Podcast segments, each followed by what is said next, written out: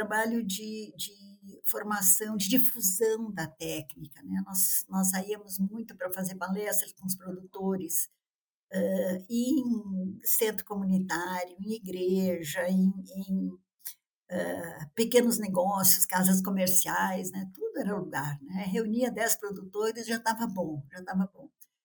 E acho que não devo deixar de mencionar, hã, quanto os os produtores, hã, respeitaram esse trabalho. Em momento algum, hã, eu sabia que era difícil, né, sabia que não era uma coisa, assim, muito fácil, mas, hã, em momento algum eu senti uma algum tipo de contrariedade, rejeição alguma coi acho que muito curiosidade sim, né, muito curiosidade, muito curiosidade para ver o que que ia acontecer, né, o que que ela está trazendo, né.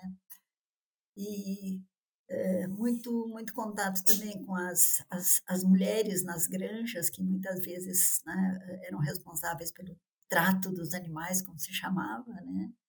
Então, de alguma forma se se começou e acho que Concórdia não foi, assim, muito muito diferente. Claro que todo o desenvolvimento da suinocultura, a história foi se modificando, né, e hoje em dia, bom, enfim, a inseminação é uma técnica estabelecida e realmente não tem volta, né.